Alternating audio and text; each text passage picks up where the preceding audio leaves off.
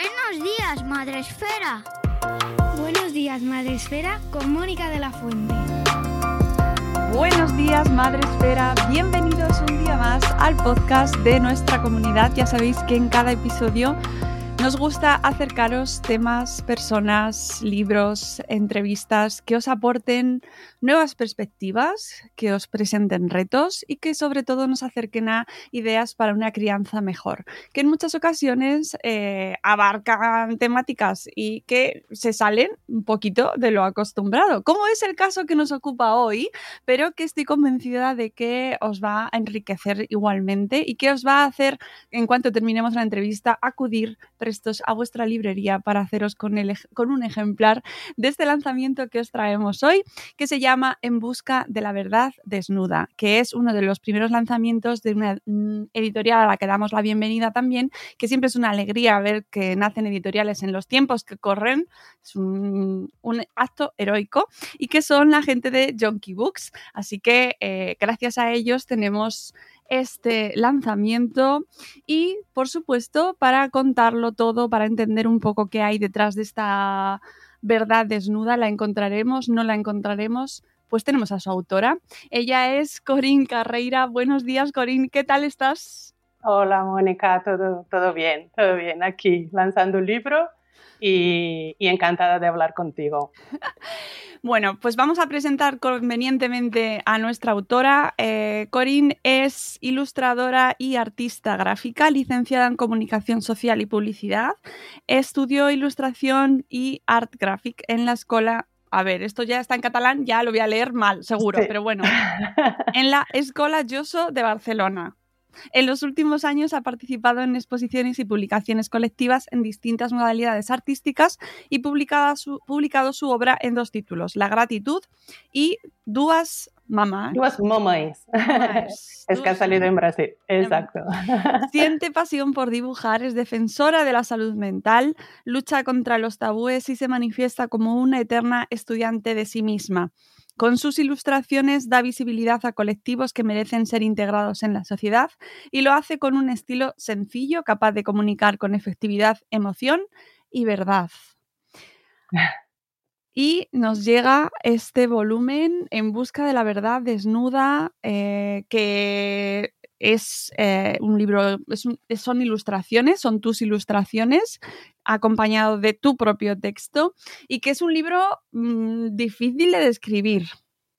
Sí, sí. Alguien lo ha descrito como novela gráfica yo diría que soy yo. Son mis ilustraciones, mis textos y mi vida, ¿no? Eh, no hay nada más yo que, que este libro por ahora, quizás eh, ni yo misma, porque es una reflexión eh, de mucho tiempo y, y un trabajo terapéutico que hice por detrás también. Y entonces plasmarlo en el libro es como resultado de mucho, mucha búsqueda también, ¿no? De, encontrarme, de saber quién soy y más o menos colocarlo, más o menos no, tal cual pienso yo, quizás no tal como es, eh, colocarlo en este libro. No es un libro fácil de clasificar, fácil de catalogar, tiene, mm, eh, además de, como tú bien has dicho, mm, novela gráfica, eh, puede encontrarse y se encuentra humor, hay, hay fragmentos en los que efectivamente puedes de- decir, mira, esta parte me la llevo como parte de humor, pero hay mucha reflexión Em, hay mucho, mm, mucho momento de intentar mirar quién eres tú y también una invitación eh, muy abierta al lector y al espectador de tus eh, ilustraciones a también auto, autoconocerse, ¿no? Cuéntanos cuál era el objetivo principal de tu libro y además que, eh, cómo enmarca dentro de, de esta editorial de, de Yonky Books, ¿no? Que tiene que, que además es una editorial que nace con una idea y una filosofía muy propia en cuanto al mundo de las adicciones. El nombre no tiene pérdida. Yonky, Yonky es así. ¿Qué- ¿Cómo Es se enmarca este lanzamiento y tu idea y tu experiencia dentro de esa filosofía? El primer objetivo al hacer el libro ha sido un poco el ejercicio terapéutico de poner en orden las cosas que yo tenía en la cabeza. No, no creo que cuando empecé el libro no tenía la confianza suficiente de pensar que se iba a publicar y quizás me he desnudado tanto. Si supiera que se iba a publicar, quizás me hubiera cortado en alguna parte. Pero cuando, cuando lo he hecho, tuve una, una baja muy larga, sufrí una parálisis facial antes de, de la pandemia y no estaba muy bien, pero tenía tiempo libre. Y un artista con tiempo libre, algo se le va a ocurrir en la cabeza, ¿no? y empecé a poner un poco en orden, no podía dibujar, tenía el ojo medio malo y fui poco a poco pensando y poniendo ideas eh, para... Veía mi vida y la quise dibujar, siempre la quise dibujar, pero creo que nunca, nunca he tenido la confianza suficiente para hacerlo en serio. Tengo mil proyectos en el cajón, pero ninguno los salía de ahí, ¿no?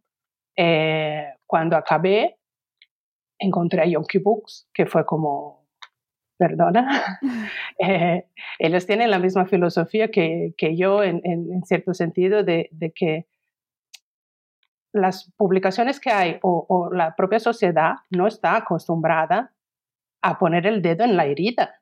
Yo soy la típica y este libro es del típico de pon el dedo en la herida y busca lo que hay dentro. Nosotros tapamos y somos muy superficiales normalmente con miedo de sufrir o encontrarnos de verdad. ¿no?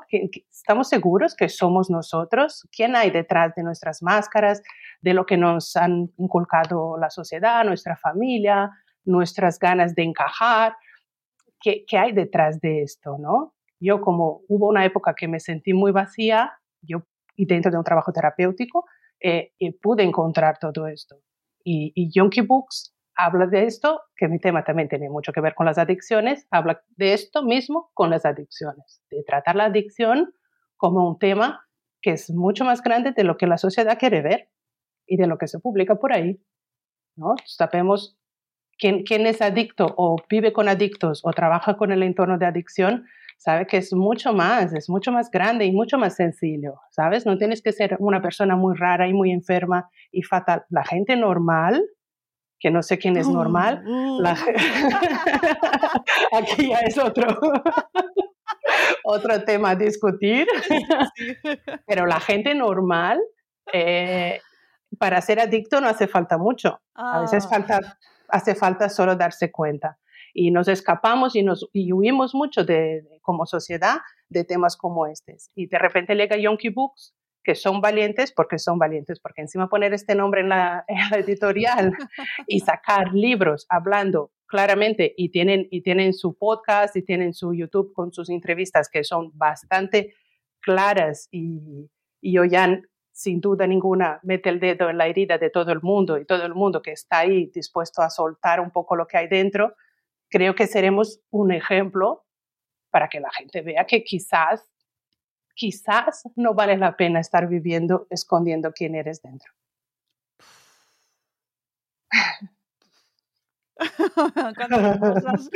¿Cuántas cosas has soltado ahí? Eh, primero, ¿cuánta gente existe que dentro de esa normalidad? ¿Qué es la normalidad? ¿Quién está libre de em, esconder sus debilidades o sus, vulnerabilidades eh, en algún tipo de comportamiento, sustancia o persona? ¿no? ¿Quién no es un adicto a algo? Eh, porque es que no solo, no solo hablamos de adicciones eh, así las más peliculeras que nos vienen a la cabeza, ¿no? Hay un montón. Claro, y por eso también me interesaba mucho tu libro, porque es muy sutil. Em, cuesta entrar en realmente el, el meollo ¿sabes? Es decir, nos empiezas a presentar, primero nos, nos, introduces en tu personaje y claro, ahí damos con un primer problema y es que conocerse es muy difícil. Es muy difícil. Yo he tardado años y años, más de media vida, para empezar a hacerlo, ¿no? Eh, creo que, que en el sentido del libro, el dibujo infantil porque es muy infantil, son líneas muy sencillas, es todo muy claro, muy simple, muy con poca, poco, no hay fondo. Poco detalle, sí. Muy poco, pero dice mucho. Y creo que llegamos, ¿no? Al, al fondo de las cosas con este simple estilo. Entonces yo creo que y no sabía, pero creo que he engañado un poco al, al, lector porque piensa que va a ser mucho más ameno de lo que es y poco a poco sí, me gusta que lo reconozcas. no ha sido, no ha sido aposta, es mi forma de expresar, pero ha sido así. Y, y el lector, hoy en día, la gente que, que, que, que, lo está leyendo, y es un montón de gente, me estoy impresionando la cantidad de gente que, que me está dando feedback, eh, dice, he leído Buscando tu vida y he tenido, cerrado el libro y vuelto a leer para buscar la mía, porque a alguien le resona. Y yo pensaba que iba a resonar a la gente que sufre de codependencia, de, de trastornos de alimentación, hace terapias, una adicción, un problema con el cuerpo. Esta gente pensaba que, que se iba a sentir muy identificada. Pero no, todos los normales también se han encontrado ahí un poco.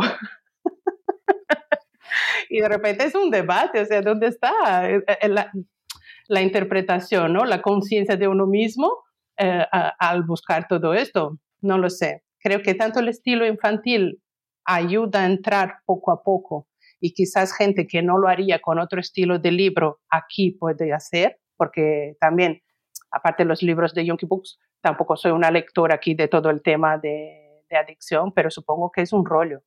Y para que tú vayas a leer un libro sobre adicciones o sobre algo así, tienes que estar pasando fatal, tienes que tener un pareja uh, adicto, un padre adicto, querer salir de una circunstancia. O sea, la gente que busca el tema de adicciones es porque alguien está muy mal.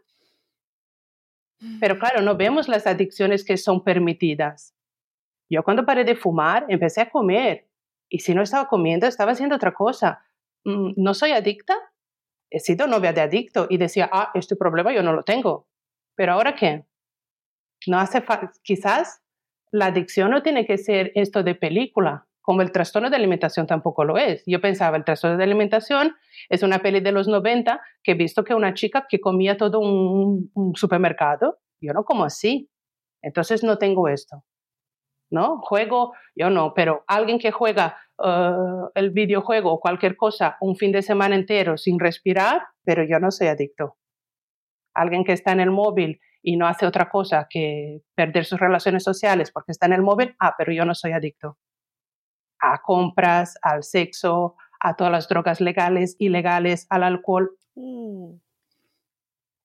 E, es que hay, eh, hay muchísimos comportamientos y muchísimos, muchísimas excusas que nos rodean, estamos completamente rodeados de, estímulos para evadirnos y para no pensar precisamente en los millones de problemas que podemos tener, porque amigos, la vida es difícil, eso es así. no, por mucho que nos digan guruses de la felicidad, que está en nuestro alcance la felicidad como solo pretenderlo, es muy complicado. No voy a decir un taco porque tengo audiencia familiar, pero es muy complicado. Y también es muy complicado tu libro. Te tengo que decir que... Em, cuesta mucho, porque es verdad, tú lo has dicho perfectamente, el dibujo te anima y te engaña, porque piensas que va a ser em, de un... Va, va, te va a ayudar y va a ser además agradable, por mucho que, por mucho que eh, ya que esté en Junkie Books y lo que te cuentan detrás, bueno, pues te va diciendo que está relacionado con los TCA, que está relacionado con la eh, codependencia y tú dices, bueno, bueno, bueno, pero me lo está contando con ilustraciones que parecen graciosas. y no, efectivamente, no. no lo es y además no es nada fácil porque no da, no lo pones fácil. No es una lectura sencilla. Yo creo que hay, cada uno lo lee de la forma como quiere afrontar las cosas. Y si tú me estás diciendo eso, yo diría que tú, a ti te gusta afrontar las cosas profundamente. Porque hay gente que lo ha leído una hora y media y han dicho, ah, qué mono los dibujitos. También yo creo que esto es como el proceso terapéutico cada uno y en la vida misma. Claro, cada uno la afronta como quiera. Yo, cuando decías esto de vamos a, el gurú que dice vamos a ser felices y vivir positivo, no sé qué, es el unicornio. O sea, todo el libro está basado en símbolos y las entre líneas son inmensas. Cada uno aquí que quiera leer o no. Yo he matado mis unicornios. He estado más de 30 años viviendo y creyendo en ellos. Y los unicornios es esto, es la vida positiva, el sueño, que te vendrá el príncipe azul a salvarte, que alguien te va a sacar de aquí, que el final va a ser feliz. Yo no sé, yo quizás todas las mujeres de mi generación y parecidas eh, hemos vivido con Disney, con Hollywood y con el príncipe azul y la idea de amor romántico que no es. Y esto excusa mucha cosa. Mientras estás sufriendo allí por amor y no sé qué, no estás ni creciendo, ni viendo quién eres, eh, ni poniendo en marcha la vida, ni, nada. Yo me he enganchado a la gente, no sabes tú cuánto. Y cuando me di cuenta que me estaba enganchando a la gente, porque he salvado a un adicto de, su adicción? Por, por, engancharme a la gente, me enganché a la gente que necesitaba más ayuda, eh, eh, me he dado cuenta que mi vida era vacía. Yo llegué a los 29 y un día en terapia dije, yo no he bebido. Sí que he bebido, he tenido una familia amorosa, he tenido muy buenas condiciones, mucha suerte en la vida, pero ¿dónde estaba yo, la esencia, la, la, verdadera? Yo no, yo no sabía quién era y estuve muchos años buscándola. Cuando, antes de empezar la entrevista me has dicho algo muy interesante. Eh, me has dicho, voy a hablar como hija. Sí, me da mucho respeto ¿eh? hablar en madresfera siendo, no siendo madre. No pasa nada. Eh, no, tenéis derecho a hablar también. Gracias. Sí, sí, existe más mundo más allá de, la maternidad. Me interesa muchísimo tu perspectiva como hija. Me interesa muchísimo, porque em, en Madresfera, evidentemente, eh, nos escuchan sobre todo en la comunidad con hijos, madres, padres, pero también nos escuchan gente sin hijos que trabajan en el mundo de la infancia. Y también eh, quiero traer este libro desde la perspectiva de que, cómo podemos, eh, como padres y como madres, ayudar a nuestros hijos, nuestras hijas, en su proceso de construcción de, como personas. Y a mí tu libro me, cuesta precisamente porque yo tengo una hija adolescente. Y conocer y ayudarle a ella a descubrirse me parece uno de los retos más aterrorizadores. ¿Sabes? Más, me imagino. Me genera una absoluta responsabilidad ayudarla a identificarse como persona, a saber quién es, a, encontrarse dentro de el universo este en el que vivimos, ¿no? Y, creo que tu libro no es una guía, no, nadie, que nadie piense que va a comprar el libro y va a decir, ¡uh! Ya tengo las respuestas. No, es muy difícil y os aseguro que es un viaje absoluto y, cada uno tendrá unas respuestas diferentes. Pero me interesa mucho tu perspectiva como hija. ¿Cómo entiendes tú que podrías haber recibido otros estímulos, otra información, otra educación que te hubiese ayudado en tu camino? Vale. Antes de todo, cuando terminé lo mostré a mi doctora, la doctora Álvarez, que, que es mi terapeuta muchos años, y cuando cerró el libro, dijo, tu madre va a necesitar terapia después de esto. Tenía otro final porque mi madre estaba viva. Mi madre, spoiler, mi madre falleció mientras yo hacía el libro. Entonces ya eso es, es, como la bomba ya de, del autoconocimiento y de meterte todo ahí dentro. O sea, cuando muere una madre, eh, el proceso vital, y lo digo por experiencia, eh, explota. Sí, y ya no tenía padre, entonces es aquel vacío inmenso Imagínate, pero cuando yo escribí el libro, que era otro final y otra moraleja, y, aún no había encontrado a mí misma, yo creo que me encontré justo en este final, eh, la doctora dijo, Cori, es que tu madre va a necesitar terapia después de esto. Y después que falleció, perdóname el spoiler, empeorado un poco el libro, porque habían cosas que me había cortado por no hacerle daño. Pero también entiendo, y la primera página del libro es un homenaje a mi madre, que lo hice con ella viva. O sea, lo primero que hice del libro fue meterme en su zapato y decir, ahora entiendo que no es nada fácil ser mi madre, porque yo no estaba fina. Y, nadie está muy fino también. ¿eh? No, tengo que, eh. Ni nosotras, ni las madres estamos finas la mayoría de las veces. Y ella se enfadaba y decía, es que no tengo, no tengo manual de instrucciones, no tengo manual. Y lo entiendes cuando, cuando, o cuando tienes 30, 40 años más o menos vas entendiendo, yo en mi caso sin tener hijos, quizás la gente que tiene hijos lo entienden antes, eh, que no es nada fácil aquello.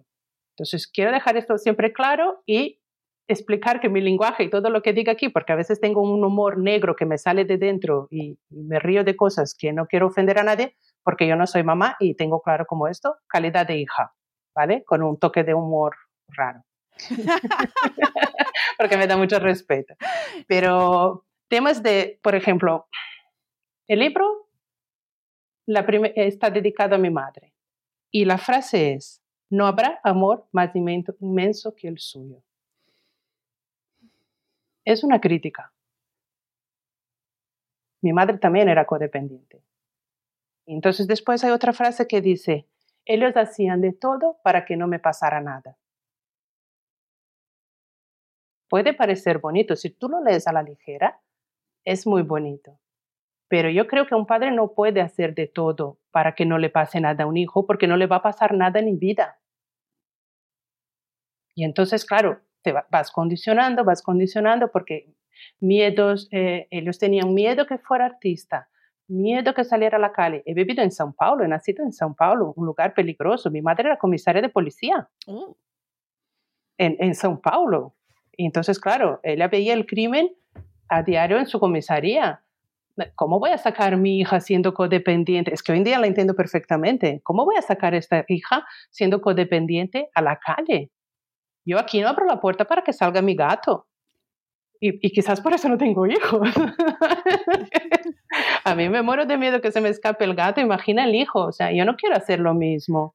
Tengo que estar muy equilibrada en mi cabeza. ¿eh? Tenía que estar muy equilibrada para decidir, decidir esto. Y el día que decidí también, que me di cuenta que no me había querido nunca, dije, voy a decidir no tener hijos, porque ahora que me quiero, no quiero querer nadie más que a mí misma y un hijo sería querer a alguien más que mí mismo, porque sé que sería una muy buena madre, codependiente, llena de terapias, pero y, hubiera funcionado, no hace falta tener muchos requisitos, ¿no? La gente es madre y punto, no, y de todo hay. No pasa nada, ¿sabes?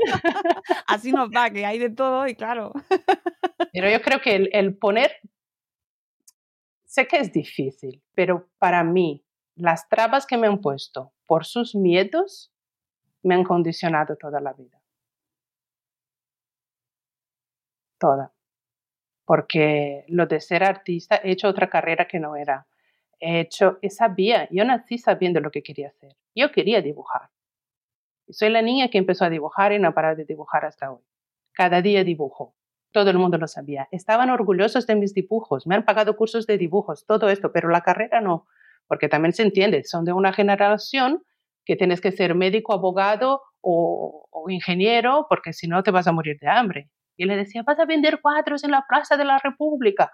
Decía, no sé, y claro, era una, una artista en una familia de abogados que no tenía ni un primo artista, nadie que me pudiera abrir un poco los ojos, eh, tímida, retraída por el bullying que sufría en el colegio. Y yo no, yo no sabía lo que, cómo, cómo argumentarle. Estoy segura que si yo hubiera sabido argumentar a mi madre, ella me hubiera entendido y me hubiera echado todo el cable necesario pero por su miedo y por desconocimiento a lo que era el, cuando yo empecé a trabajar con publicidad, mis jefes y directores de arte y todo eso habían hecho bellas artes, eran unos artistas.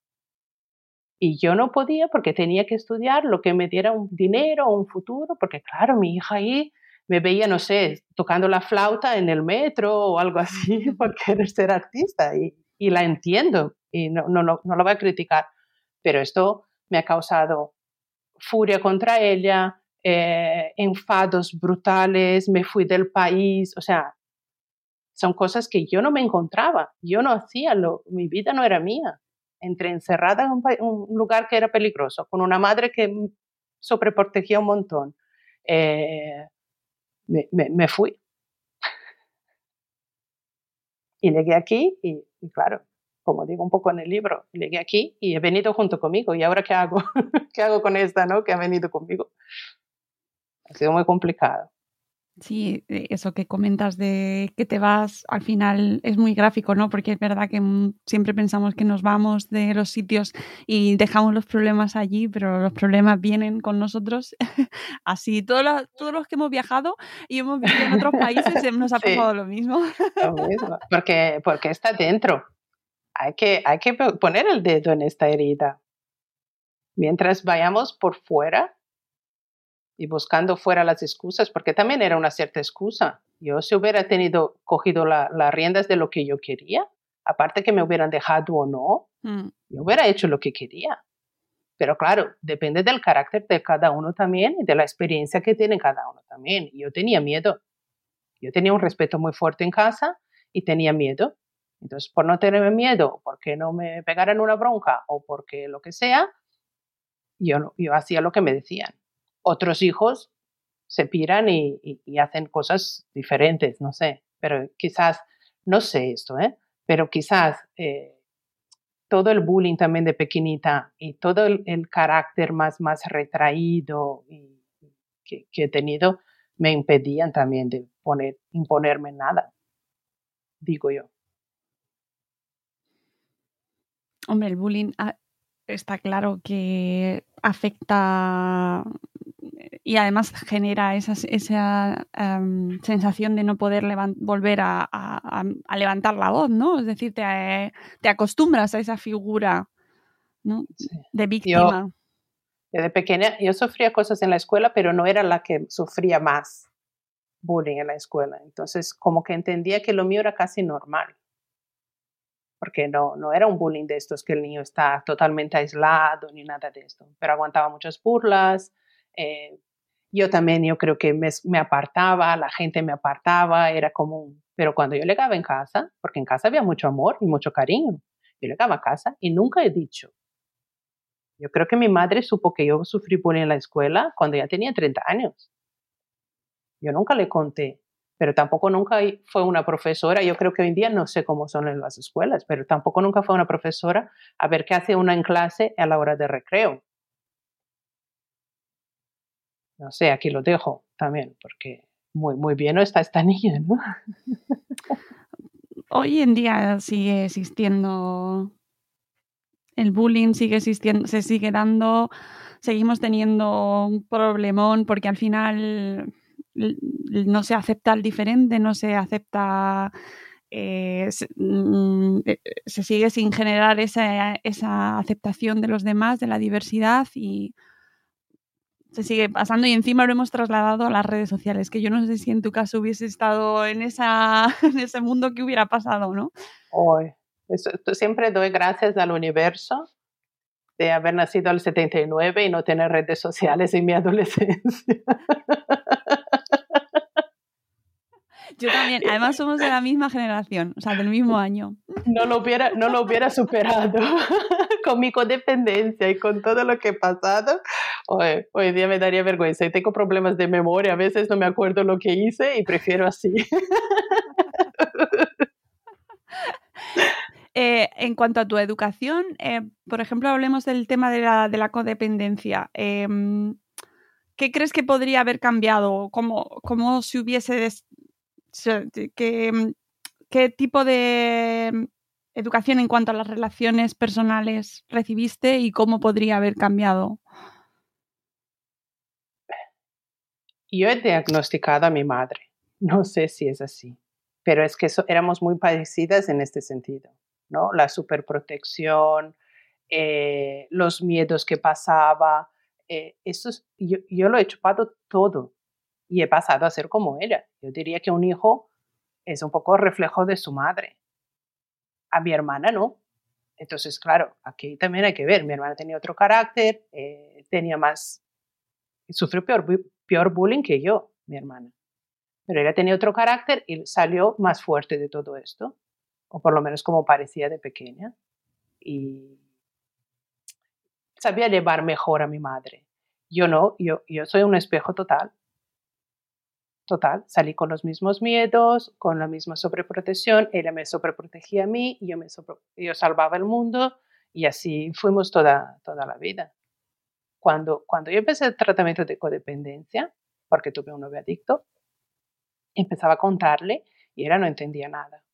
Y intentaba explicarle porque yo la veía parecida y digo, si yo le digo algo como tan condependiente, como sé la, teoría de, la terapia, le hago terapia a mi madre y le ayudo a ella también, ¿no? Porque se veía que yo muy bien no estaba. Y intenté hacer terapia con ella muchos años y nunca funcionó, claro que no, obvio que no, no, no intenten en sus casas. Eh,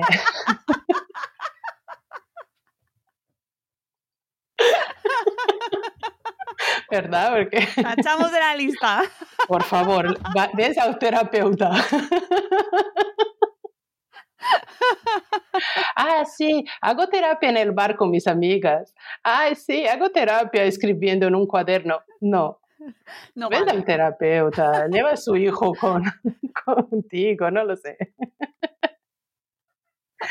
Pero al final, al final, con mi ejemplo, años ¿eh? estuve en terapias de grupo, eran terapias de pareja en grupo y yo sin pareja, porque mi pareja lo dejé enseguida. Cuando me di cuenta que, que aquello no iba bien, lo dejamos enseguida. Entonces, este año de, terapias en grupo, que lo veía la peor horterada del mundo, ¿no? Hola, soy Corine, soy codependiente, no sé qué. Yo lo veía lo peor que había. Y, pero mira, me sentí identificada con aquel grupo y de ahí me quedé toda la vida. Y cuando yo empecé a estar mejor a quererme más, a cuidarme más, a centrarme, a dejar de eh, buscar en el otro la vida y empezar a buscarla en mí misma y tal, mi madre lo notó muchísimo. Y entonces ella me preguntaba, pero Cori, ¿cómo has hecho esto? Que me siento identificada contigo y veo los cambios que has tenido. Y ella, que era muy espabilada, muchas cosas las corrigió sola. Pero cuando yo dejé de intentar salvarla ella sintió la necesidad de salvarse a partir del espejo que de repente era al revés. Y fue súper bonito esto. Y estoy segura porque ahora, después, después de esto, también le he diagnosticado un TCA a mi madre, pero ya no está. Si fuera, si estuviera viva, seguramente ahora me estaría haciendo caso con muchas cosas, porque nos hemos dado cuenta también que la educación mía alimentaria ya era enferma por su TCA esto estoy hoy en día que no tengo mi, mi, trabajo de, de trastornos de alimentación hecho, estoy en terapia, pero me doy cuenta que, que, ella no estaba bien. Ella me ha enseñado lo que ella sabía porque tampoco ella ha tenido su madre cerca.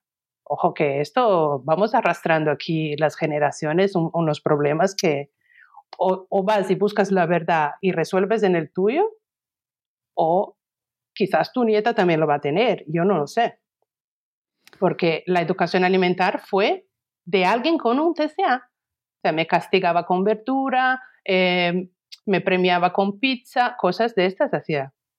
Y ella no tenía ni idea. Porque si tuviera seguro no lo hacía porque no hay nada que más quisiera ella que sus hijas. Claro, pero ¡Qué melón! Eh, es que la educación que hemos recibido en cuanto a alimentación, y de esto hemos hablado en otros podcasts también con, Laura Hernán Gómez, que es psicóloga especializada en trastornos alimentarios, de la conducta alimentaria, eh, la despensa emocional que nos hablaba ella, es un concepto del cual no hemos hablado nunca, jamás se ha conocido, pero eh, siempre se ha usado la comida como recursos emocionales y, siempre ha estado ahí. Eh, y, se ha usado como chantaje, y se ha usado como premios, como castigos. Eh, al final todo discurre en torno a la comida en nuestra sociedad. Sí, sí es muy complicado. Y si nadie te enseña, tú no sabes enseñar a tu hija y tu hija aprende de, tu de su madre, ¿qué, qué haremos? Hay que sufrir un problema para ir a, alguien que te enseñe.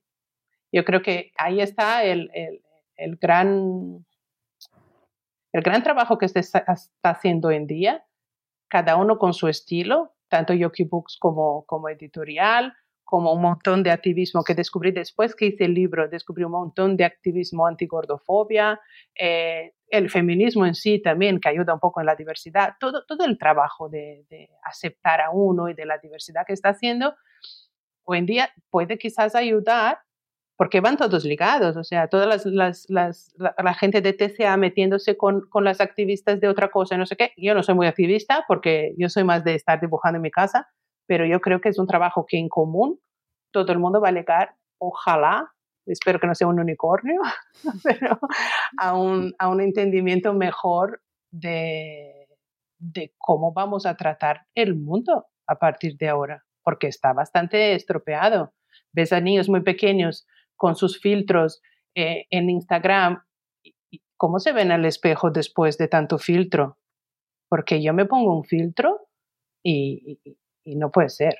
Hoy en día, haciendo un tratamiento de estos, yo no puedo salirme aquí detrás del filtro, imaginarme con 15 años. Me chirría muchísimo, muchísimo todo, todo esto. Sí, y es donde se están reflejando muchos de nuestros jóvenes, ¿no? Ese es el mundo en el que se reflejan, el mundo de los filtros, de las redes, eh, de lo virtual, de lo que enseñamos y, a su vez eh, tienen el modelo de una generación, de la nuestra, de, sus padres, sus madres, que tampoco tenemos todo muy bien arreglado, porque precisamente, pues como bien dices, eh, por ejemplo, el trastorno, los trastornos de la conducta alimentaria, pues tienen, son muy complejos, vienen por muchos factores distintos y muchos de ellos vienen arrastrados de nuestra propia educación y de la relación que hemos tenido con la comida, que nunca hemos hablado sobre tener una relación positiva ni con nuestra comida ni con nuestro cuerpo. y es todo tan tabú que la gente se está tratando de ansiedad, depresión, dieta, no, no, es mucho más que esto. Cuando tú encuentras a gente, vas a un grupo y encuentras a gente que sufre lo mismo que tú, de verdad, yo he salido de la nutricionista que me daba una dieta de no sé qué, el otro de hacer ejercicio físico sin parar y no sé qué, la otra estaba en depresión, la otra es ansiosa. No, no eres ansiosa. ¿Sabes? Tienes ansiedad, pero no eres ansiosa, tienes un, mucho más problemas aquí que te... y al final todos tenemos un problema de alimentación. Pero claro, los problemas de alimentación o estás medio loca, tienes que ir a terapia, eh, el adicto, el no sé qué, es como tan tabú, oh, no vamos a hablar, podemos hablar de cualquier problema de rodilla, que la rodilla todo el mundo sabe, ¿no? Hay hecho infiltraciones, hay yo no sé qué la rodilla, la rodilla todo el mundo puede hablar, pero del cerebro nadie habla. No, y además el problema que puede tener que hablemos a veces que se banaliza, ¿no? Por ejemplo, Ay, la ansiedad. Parece que ahora eh, la ansiedad es una cuestión... Mm, me he levantado con ansiedad, estoy con ansiedad, estoy comiendo con ansiedad y me voy a la cama con ansiedad. ¿No? Como que ya los niños tienen ansiedad, estamos todos con ansiedad y no sabemos bien eh, ni qué es lo que estamos hablando ni de por qué, porque no muchas veces son causas sociales que se obvian. Sí, yo creo que yo he pensado, después del libro, ¿eh? porque he estado como aparte del mundo, eh, mínimo dos años, porque se me, lo explico en el libro perfectamente que yo en dos años no he estado. Eh, empecé a seguir páginas de cosas y, y, busqué algunas páginas de, en Instagram de ansiedad y me han causado más ansiedad, porque yo justificaba mi ansiedad viendo las causas de aquella ansiedad y me daba más ansiedad a ver, ¿cómo lo vamos a tratar? Y que cada uno, por favor, sin crítica de nada, cada uno que comunique de la forma que sea, porque hay gente para entender de todas las formas, porque hay gente que no va a entender un activismo más, más agresivo, gente que no va a entender mi entrelínea de mi dibujito. Eh, hay, hay gente para todo y hay que haber gente para contarlo todo, porque así todo el mundo tiene por lo menos una referencia, ¿no? Pero para mí las páginas de ansiedad me generan ansiedad o las páginas, yo tuve una época, ¿no? Happy Flower, súper positiva, piensa y vendrá, no sé qué. Claro, hasta que se te muere la madre. Es hacer positiva este día. Es imposible. Para mí ha sido imposible. Sí. Cuando te dicen no, pero. O cuando te dicen que eh, esas personas que dicen que la enfermedad te ha venido porque tú te la has buscado y, has pasado por esa experiencia o estás recuperándote de diferentes trastornos. Y es como, mm, ¿qué me estás contando?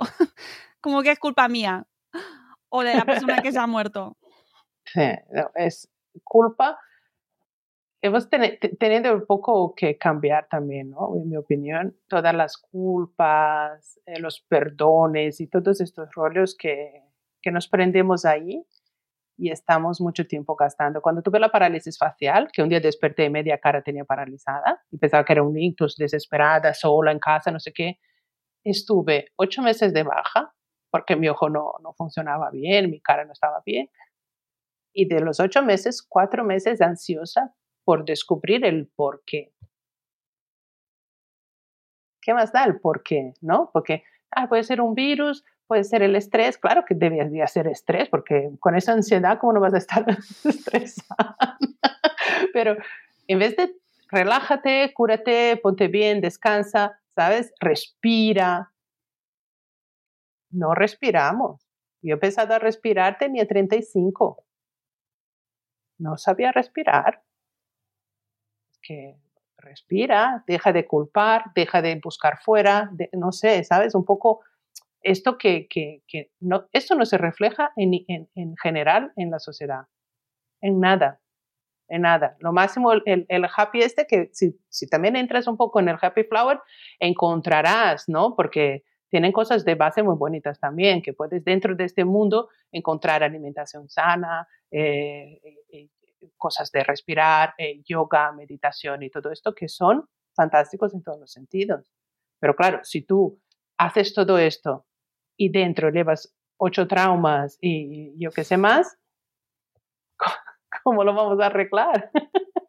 el lado oscuro hay que verlo, hay que matar el unicornio y meterse el dedo en la herida. Este es mi método. No sé si funcionará para todo el mundo, pero... Estamos, ojo que esta entrevista es para que os, para invitaros a que leáis el libro. es importante. No sé si lo querrán ahora después de todo esto. Sí, sí, es bonito, es bonito. Eh, yo creo que con los dibujitos el humor le, compensa un poco la, gravedad, no es tan grave. Eh, fue un poco grave cuando hicimos la, la revisión con, con Oyan. Me dijo, envíame el texto. Claro, el libro primero lo dibujé. Yo no soy escritora, Ahora puedo decir que soy escritora. Dicen, ¿eres escritora? Digo, porque he publicado un libro y está escrito por mí. Pues vale, soy escritora, pero yo soy ilustradora. Yo ilustré un libro y como no encontré a nadie que lo escribiera, como yo quería que, que, se escribiese, digo, va, lo voy a escribir. Cuando junté todo el texto y lo leí de golpe, sin dibujo, fue muy duro. Sí. Pero luego, cuando hay el dibujo y unos pequeños chistes y unos pequeños comentarios que hace Clara, que, que la verdad saca un poco de sonrisa, todo queda más ameno y creo que la invitación, ¿no? No hace falta ser como yo y, y, buscarlo tan profundo y meterse tanto el dedo en la herida, pero reflexionar un poquito sobre la sombra, sobre qué hay dentro, todo esto, yo creo que es, es imprescindible si quieres ser tú. Si no, eres producto de los demás. Sí, que al final es la portada, es, es esa verdad desnuda, ¿no? Es, pero que al final es tan difícil de encontrar. Que, ¿Quién eres de verdad? Más allá de, de la... Bueno, más allá no. Con todo lo que te, que te rodea o que conforma tu ser en este momento, ¿no? Porque es verdad que puedes decir, no soy mi trastorno de la conducta alimentaria, pero en ese momento te está acompañando y estás ahí. No te puedes quitar el trastorno, eh, quitártelo y dejarlo en el armario y decir, ya me lo quito. Ojalá. Ojalá. Un botón. Pero es la frase esta que, que la, la, tenía desde hace muchísimos años, que es, soy la suma de todas las mujeres que he vivido. Yo me he transformado y es un ejercicio que yo recomiendo a todo el mundo. No sé si todo el mundo sería capaz sin hacer un proceso terapéutico, pero yo me transformé. En este libro quiero que son, tengo aquí apuntadas, siete personajes en una misma página, ¿no? La gran mamá, que es la, la coadicta tan súper protectora, que agobia y está apretando, tengo aquí hasta en la, en la taza, apretando un gatito y todo esto. Eh, la superwoman, la que salva a todo el mundo y que resuelve el mundo y que encima tiene la razón. la dominatrix, que es seria, rígida, tiene un control de todo y se auto boicotea y se hace daño a sí misma. Está durísima, ¿eh? y, mucha gente lo tiene. Sobre todo diría yo que las mujeres, porque tenemos que ser perfectas todo el tiempo y la culpa y me machaco y me machaco, no, no valgo nunca, ¿no? Esta es, es muy peligrosa.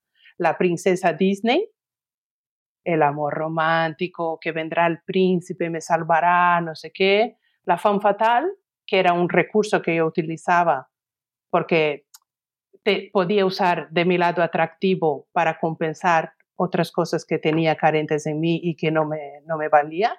Pero claro, los piezas que vas encontrando cuando sacas la femme fatal, cuidado también con esta.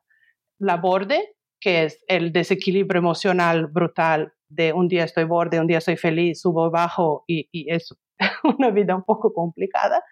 Y la pobrecita de mí, el drama en persona, que esto aquí era, era calcado también de la mamá y, y lo viví muchos años y de vez en cuando aparece. Claro, si tú consigues hacer esto contigo, algo te conoces.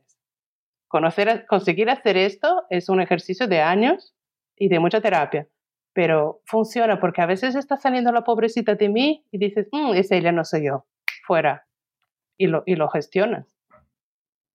Si no sabes ni quién eres, todo te atropella y, no consigues saber dónde estás.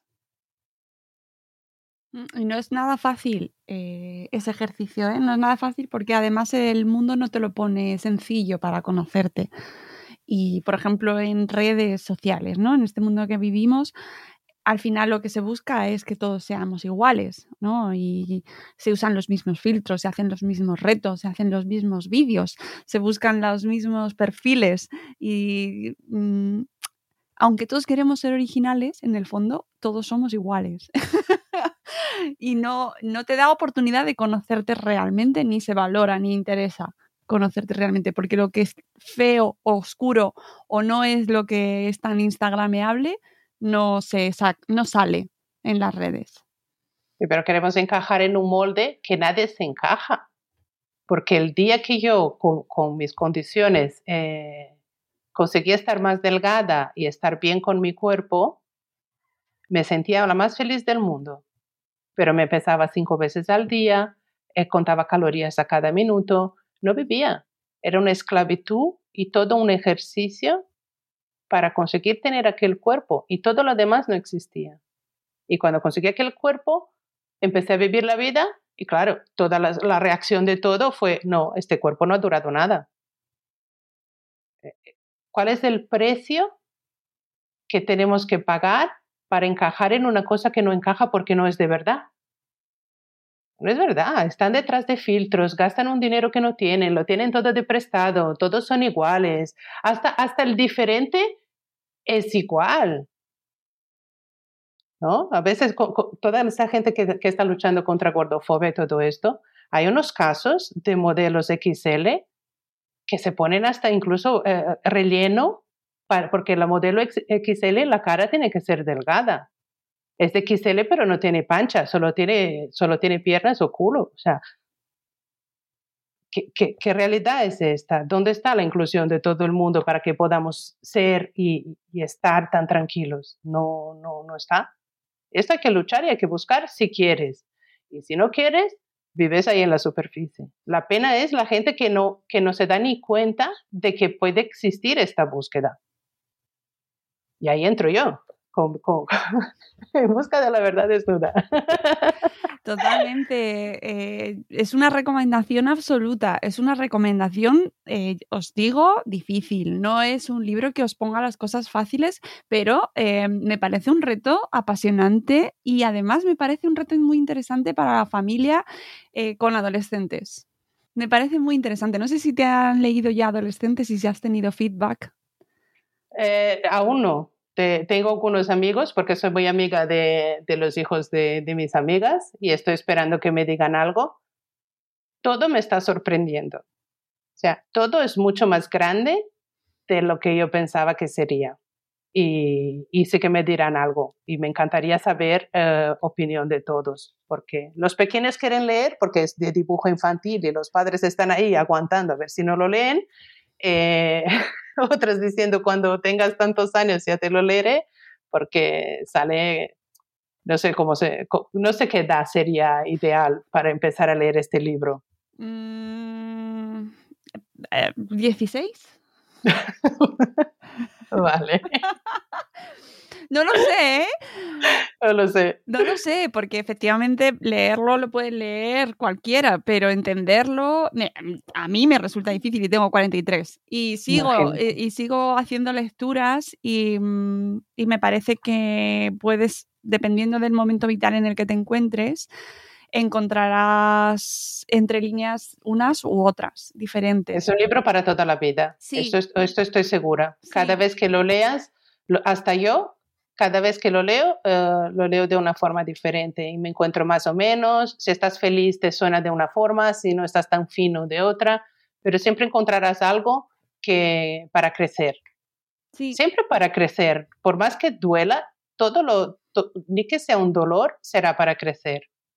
Habla de duelo, habla de codependencia, de trastorno alimentario, de problemas con el espejo, de bullying, de estar feliz con una misma, de aceptación sobre todo.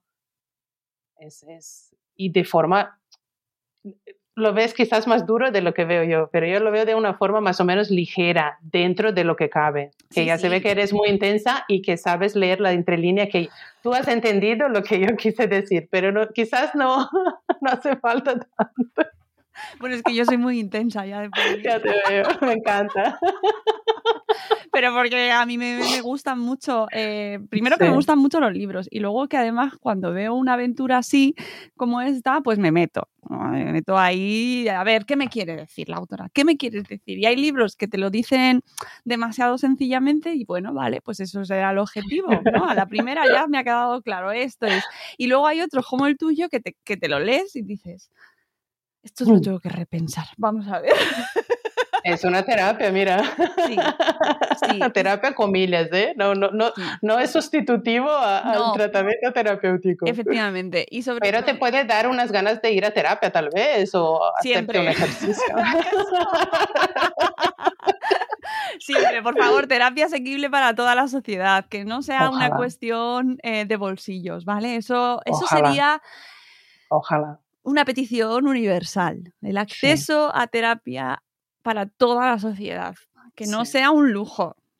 Sería, el mundo sería otro. Sería otro. Siempre, siempre he pensado esto, siempre he pensado esto. Totalmente, que no, y más ahora que encima con lo que estamos viviendo y de dónde salimos, con la crisis, la pandemia, los confinamientos, la gente está tocadísima, la salud mental afectadísima. A mí me preocupa mucho la gente joven por, por, lo que ha vivido y, eso nos toca de lleno en nuestra comunidad.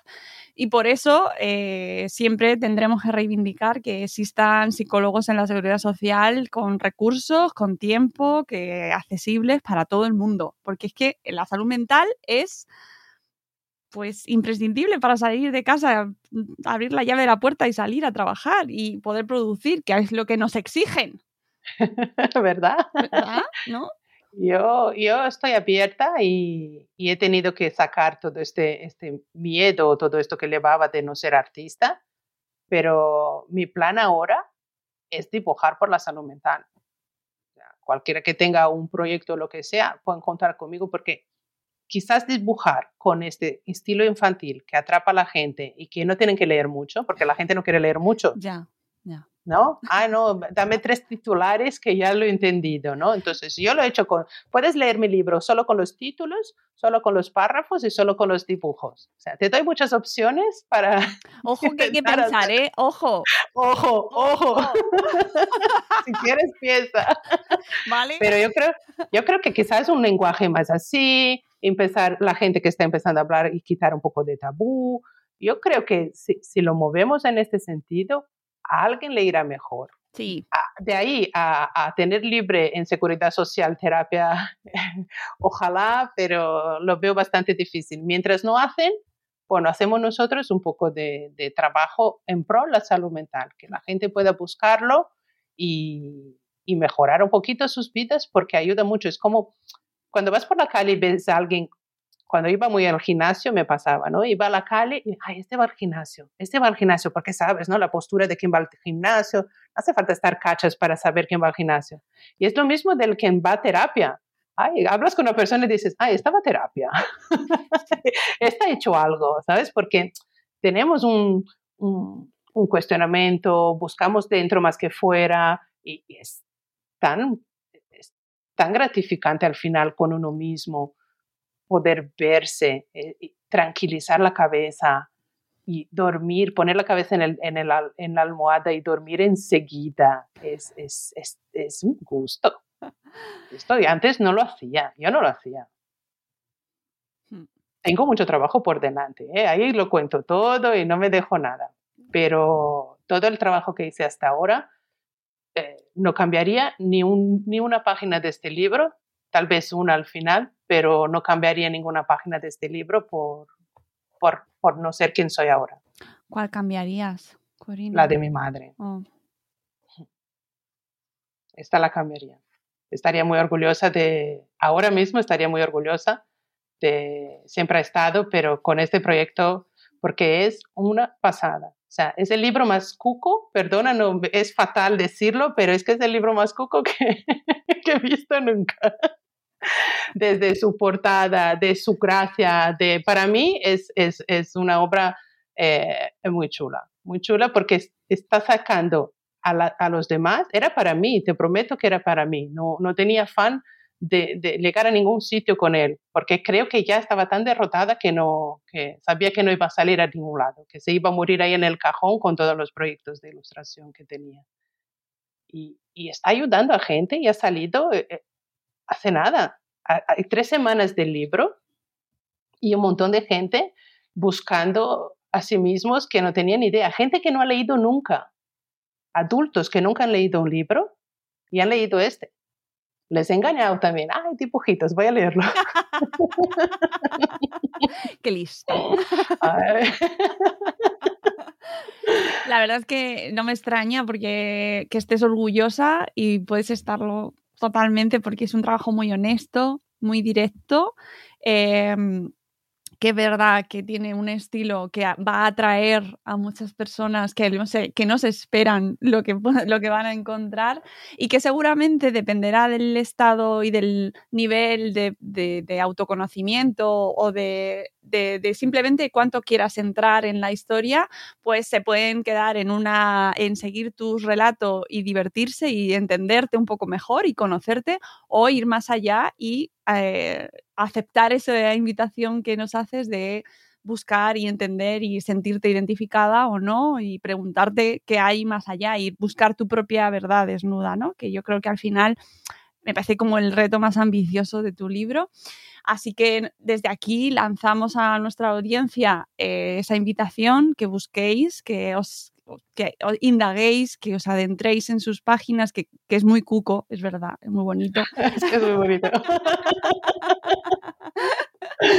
y, que lo y yo os invito además a nuestra audiencia madresférica a, a dejarlo así en la mesa eh, con audiencia y con lectores, pues eso, yo creo que depende un poco de la gente, es que poner edades es muy complicado, me cuesta mucho porque dependerá mucho del nivel de madurez de cada de cada persona.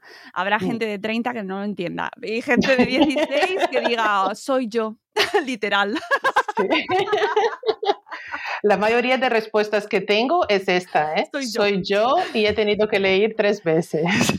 Sí, es que cuentas cosas en las que nos podemos reconocer mucho todos, porque cuentas cosas muy pues que nos afectan a todos mucho y que son muy habituales, porque no sabemos relacionarnos, no sabemos tener una buena relación eh, positiva con nuestro cuerpo, con nuestra alimentación, con nuestra familia. Al final nos cuesta mucho mantener relaciones sanas. Eh, con uno mismo y, lógicamente si no las tienes contigo mismo, con, las demás, con los demás es difícil que las tengas, con lo cual mm, hay mucho trabajo ahí que hacer. Corine, muchísimas eh, felicidades por, tu criatura. Gracias, Mónica. Eh, estoy convencida de que va a llegar a mucha gente y que, va a generar mucho feedback y que vas a seguir y te seguiremos y te leeremos todo aquello que vayas haciendo y lo contaremos desde aquí también. Enhorabuena a Junkie Books por apostar por tu, por tu obra y por ser valientes. Eh, traeremos más obras seguro de esta editorial porque me interesan todas, todas. Son muy, son muy, muy valientes y tienen una propuesta. Eh, nueva dentro de un tema que ya tardamos en entenderlo y aceptarlo. Sí, estoy muy de acuerdo. Así que te despido, te doy las gracias y pues mucha suerte con, con este viaje. A ti, me he divertido mucho. Muchas gracias. Gracias a ti, amigos. Nos vamos. Os dejo la recomendación en las notas del programa, este libro maravilloso para que os hagáis con él. Y nos, escuchamos en el próximo episodio de Buenos Días Madrefera. Hasta luego, Mariano. Adiós.